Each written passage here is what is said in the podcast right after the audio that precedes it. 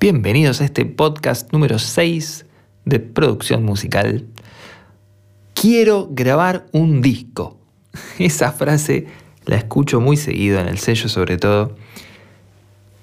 Y fíjense lo viejo que suena ya la frase, ¿no? Quiero grabar un disco. El disco no existe más. si bien es cierto, todavía existe, existe el disco, existe el CD y existe el long play, el vinilo, ¿va? El vinilo se sigue editando, hay como un revival y se publican vinilos. Pero me pareció importante tocar el tema porque hoy en día salir, darse a conocer con un disco es una tarea maratónica, diría yo, porque no tenemos los medios para poder posicionar un disco. Ya poder posicionar una canción, un single, es un trabajo muy, pero muy arduo. Ni hablemos de un disco. Hace poco tocamos el tema de que estamos en la era en donde una persona nueva ante una canción, digamos, ¿no? O sea, un, un oyente nuevo que me conoce, que descubre una canción mía, promedio le da cuatro segundos para decidir si sigue escuchando o no si me van a dar 4 segundos, ¿qué me hace pensar que me van a dedicar 70 minutos para escuchar un disco entero? O 40, dependiendo del estilo, la duración de ese disco. Yo creo que grabar un disco entero es algo que tenemos que plantearnos cuando o tenemos un concepto de una obra integral en donde cada canción cuenta una parte de la historia, entonces el álbum tiene un concepto justamente de obra pero como recopilación de muchas canciones, creo que es algo a lo que tenemos que ambicionar, a lo que tenemos que aspirar a llegar. Pero la realidad es que a ese disco vamos a llegar mediante la suma de muchos singles, ¿no? de muchas canciones.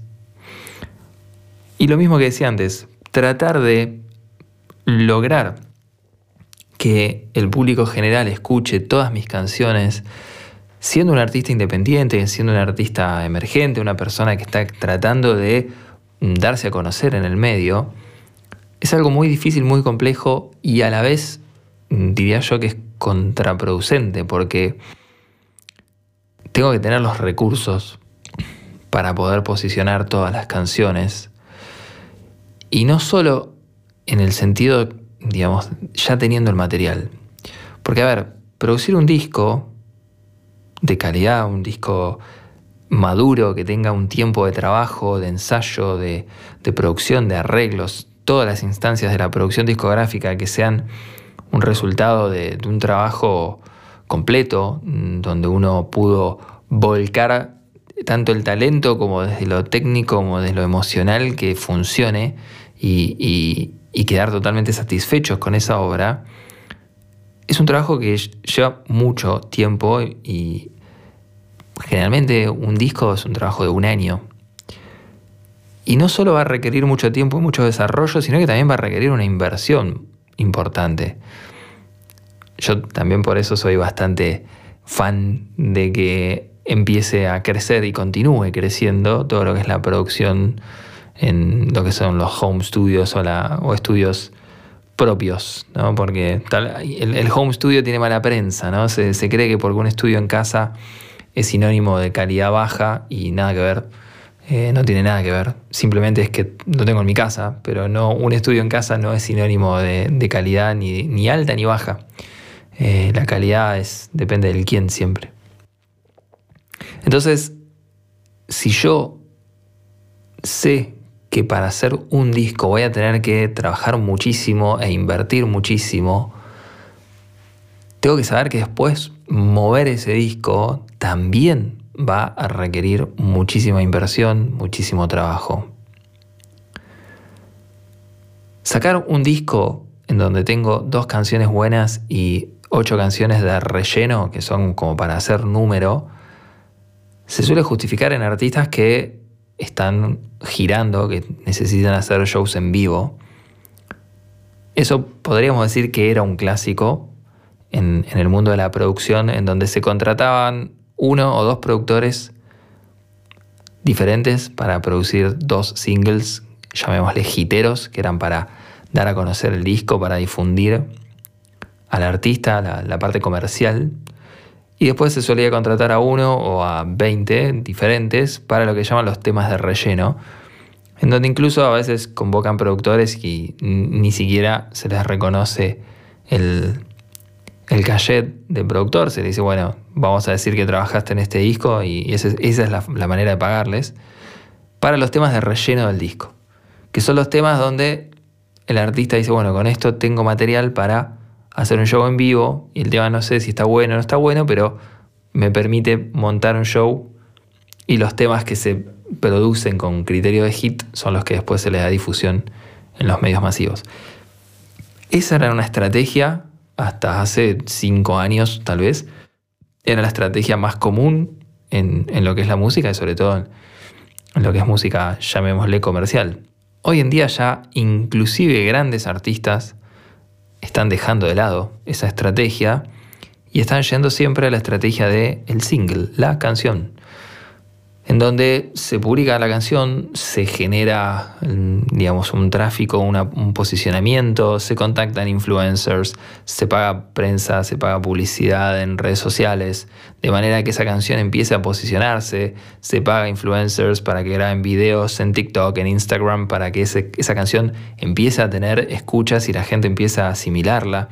Recién después de esa onda expansiva en donde la gente la conoce y la empieza a asimilar, puede ser que si les gustó la vaya a buscar a Spotify y o a Deezer o a Tidal o a Apple Music y recién ahí la canción empieza a crecer orgánicamente porque la gente quiere escuchar esa canción. Todo ese trabajo y todo ese movimiento requiere una inversión muy grande que para un artista que está empezando, que está posicionándose, es muy complejo que puedas tener los recursos para hacer eso por 10 canciones, 14 canciones, 15 canciones. Ya hacerlo con una canción es un gran trabajo. Por ende, plantearme hacer un disco entero empezando la carrera, me parece que es algo que nos va a jugar más en contra que a favor. Si lo que yo quiero hacer es grabar varias canciones para tener una experiencia, lo que tengo que plantearme es grabar una maqueta, lo que se llama la preproducción de las canciones, para poder volcar las ideas y de todas esas ideas elegir la que me parece que puede funcionar mejor, la que más me gusta para empezar a producir y salir con ese single. Pero como digo, salir, publicar directamente 13 canciones no tiene mucho sentido si no tienen encima un trabajo a fondo cada una de ellas y tampoco tiene sentido si yo publico las 13 canciones y después de un mes digo, bueno, esta no me gusta, esta quedó de relleno, esta la grabaría distinto. Entonces, grabar un disco entero por primera vez, la realidad es que es tirar recursos. Lo más recomendable es, si necesito ganar experiencia de grabar varias canciones, planteármelo como grabar un demo, una maqueta, lo que se llama la preproducción lo cual implica estudios mucho más económicos, incluso es algo que puedo hacer tranquilamente en mi casa con un celular. Y de esa manera optimizo recursos. Primero que nada, gano la experiencia de grabar el material si estoy empezando de cero, pero además no invierto en algo que después no me vaya a funcionar, porque invertir en la grabación de una maqueta es algo que, dependiendo del presupuesto, me va a dar la experiencia que es importante, y no voy a estar invirtiendo demasiado. Y me, van a quedar esos recursos para poder invertirlos en un single de calidad discográfica en donde pueda grabar artísticamente y técnicamente una canción con una gran calidad y que cuando llego al máster final de esa canción recién estoy empezando, porque después de eso voy a tener que hacer prensa, voy a tener que hacer publicidad en redes, voy a tener que contactar influencers, eh, gente en redes sociales para que difunda y esa canción empiece a tener una llegada de manera que, de vuelta, de manera orgánica, la gente quiera ir a escuchar mi canción en Spotify, Apple Music. Recién ahí estoy logrando posicionar esa canción. Es un gran trabajo lo que es la difusión, lo que es posicionar canciones. Yo en la mayoría de los casos que, recibo en el sello de artistas que quieren grabar un disco, es más por un ego, por una satisfacción personal, que por una estrategia de crecimiento y de posicionamiento. Yo creo que grabar un disco para un artista que ya está posicionado es algo que puede funcionar, que así todo muchísimos artistas no lo están haciendo. Y sí, el enfocar todos mis recursos en grabar una canción que refleje lo mejor posible en mi momento. A ver, creo que para cualquier artista decirle, mira, saca una canción que refleje tu música. Es medio imposible, porque es algo que hagas todo el tiempo lo mismo, una canción no puede reflejar toda tu música, pero sí va a reflejarte a vos, va a reflejarte a vos artista. Porque uno no puede dejar de ser uno. Yo soy productor musical, pero grabando un podcast soy yo. Eh, editando una foto soy yo. Grabando un video soy yo también. Entonces se me ve a mí, se, me, se, se refleja mi ser en todo lo que hago. Y eso le pasa a todo el mundo. Un artista que grabe una canción, por más de que no sea toda su música esa canción, ya se está posicionando, ya se está mostrando cómo es, qué es lo que hace, cómo canta. Entonces, un artista con un single ya tiene mucho para mostrar, para decir, y claramente con otra canción que tal vez refleje otro, otro modo de cantar, otro estilo, otro sonido, otra instrumentación, voy a poder ampliar todavía más mi, llegada, mi espectro de, de sonido y de estilo. Pero ya con una canción puedo mostrar mucho y lo peor que puedo hacer es salir con una canción que no me refleje artísticamente o, como de, mi sensibilidad, mi estilo, mi sonido, mi estética, mi forma de cantar. Eh, tengo que ser lo más fiel posible a mi estilo. Entonces, en esa canción, en ese single que yo saco, tengo que reflejarme como artista. Y después tengo un gran trabajo para mover, para difundir, para encontrar e, ese público que, disfruta de mi música, de mi arte y poder seguir creciendo en oyentes para poder empezar a construir una carrera. Recién después de haber sacado esa canción, de haberle dado movimiento, de haber ganado oyentes, vendrá el plan de sacar otra canción para justamente esas personas que les gustó, que quieren tener material nuevo para escuchar. Creo que a todos nos pasa. Descubrir un artista y, de repente querer escuchar. A mí me pasó con... Ay, se me fue, soy muy malo con los nombres, pero ya va a venir eh, Stone. Con Joss Stone apenas salió, este, quise escuchar este, un par de, canciones y, e incluso me acuerdo que buscando canciones descubrí a otra artista que se llama Angie Stone, que por el apellido me apareció. Eh, Joss Stone y me apareció Angie Stone y Angie Stone me encantó también el sonido que tiene y también quise empezar a consumir más y buscarle más discos y, llegar a, a descubrir obras porque escuché una canción. Entonces, Creo que a todos nos pasa de escuchar una canción de un artista y que nos, nos, em, nos moviliza y de repente queremos escuchar más. Entonces, lo difícil cuando estamos siendo artistas emergentes es lograr que escuchen una canción, no un disco. Un disco, la realidad es que no me gusta ser absolutista, pero siendo un artista independiente, que nadie eh, me conoce, que yo pretenda que una persona escuche un disco entero mío si ni me conoce, es pretender demasiado.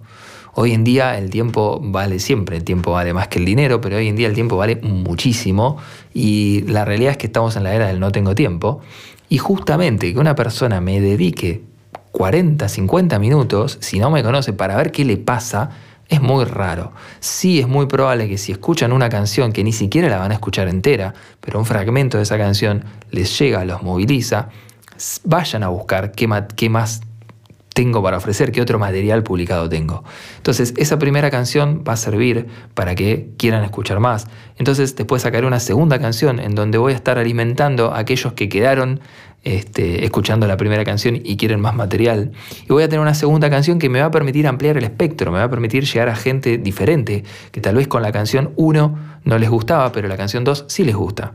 Entonces, hay que ir armando una cadena de crecimiento paso a paso empezar por un disco es querer hacer todo junto, en donde si no tengo un equipo y no tengo los recursos para poder moverlo, lo más probable es que termine de grabar el disco entero, que haya canciones que van a sonar mal, canciones que no me gustan, momentos de las canciones que tal vez no me gustan, no, el estribillo lo hubiese grabado diferente, no, la estrofa quedó feo. Eso pasa por querer agarrar una obra gigante en poco tiempo si no le voy a dedicar todo el tiempo que requiere, si no le voy a dedicar todos los recursos que requiere la grabación de un disco, no tiene sentido hacerlo, es preferible enfocarse en una canción. Y con esa canción hacer el crecimiento. Y en resumen, encarar un disco sin los recursos, tanto de equipo como económicos, para poder lograr un buen resultado, es perder tiempo y perder recursos. A ver, me estoy cuestionando mientras lo digo, porque en realidad tampoco pierdo el tiempo, gano experiencia, que eso es muchísimo. Entonces, ganar la experiencia me parece que vale mucho. Pero un poco el sentido de todo esto que uno hace es transmitir experiencia y transmitir eh, conocimiento de diferentes áreas. Y en lo que es grabación, en mi experiencia, una persona que está empezando un proyecto, empezar por grabar un disco es para ganar experiencia, pero no es para publicar. Lo más probable es que si lo publico no tenga la calidad artística, la madurez artística necesaria para prosperar. Se va a escuchar verde, se va a escuchar inmaduro. Y de vuelta, hablo en rasgos generales. También hay casos de artistas que pueden sacar su primer disco y que ya sea eh, una obra que funcione en sí. Pero generalmente esos artistas son bandas que tienen ensayo, solistas que ensayan solos, que tocan, que hacen shows. Que quiere decir que lo que plasman en el disco es algo que ya está hecho. Pero un solista que está escribiendo los temas, que terminó de escribir los temas y se encierra en el estudio a darles forma, lo peor que puede hacer es encarar un disco completo sin tener todos los recursos necesarios. ¿Por qué? Porque hay que darle forma a las canciones, hay que construir todo. Eso todavía está en una etapa muy verde que es tengo la idea, pero de la idea a una canción hay un mundo de distancia. Entonces vuelvo, una banda que ensaya o un solista que toca en vivo, lo que plasman en el disco es lo que ya están haciendo. Un solista que escribió la canción y todavía no la hizo nunca en vivo, ni la grabó, ni la tocó, no tiene una canción, tiene una idea de una canción. Y lo que tiene que lograr es encerrarse en un estudio para darle forma a la canción. Y ese proceso requiere mucho trabajo. Es preferible trabajar en una canción y dar mi óptimo y hacer todo un trabajo de posicionamiento y difusión que grabar una maqueta de 13 canciones que después la publico y no refleja madurez. Es más, se escucha una voz inexperta un sonido que no es óptimo porque no tuvo el tiempo necesario para trabajar, por ende no sirve para difundirme ni para darme a conocer. Es más, es algo que me juega en contra, porque ya ganar un oyente es muy difícil. Encima, salgo con una obra que cuando gana el oyente dicen, esto suena verde, esto no me gusta, suena que le falta, el cantante no está confiado. Y son todas cosas que se sienten pero no se dicen. Yo escucho una canción y digo, no me gusta. Pero cuando nos ponemos en productores podemos decir por qué no me gusta. Y porque el cantante o la cantante no transmiten, están fríos, se nota que no saben la letra, eh, están inseguros en la melodía, la canción no está buena el sonido, el arreglo es muy básico, la melodía es muy básica. Hay un montón de cosas que van a hacer que yo diga, esta canción no me gusta. Y todas esas cosas tienen solución en la etapa de producción en la etapa donde estoy trabajando la canción, tienen solución. Una vez que la publiqué ya no tiene solución, porque ya la estoy mostrando. Digo, esta es mi obra, esto es el resultado de mi trabajo. Y ahí es donde pierdo al oyente. Espero haber ayudado con esta reflexión. Nos vemos en el próximo episodio.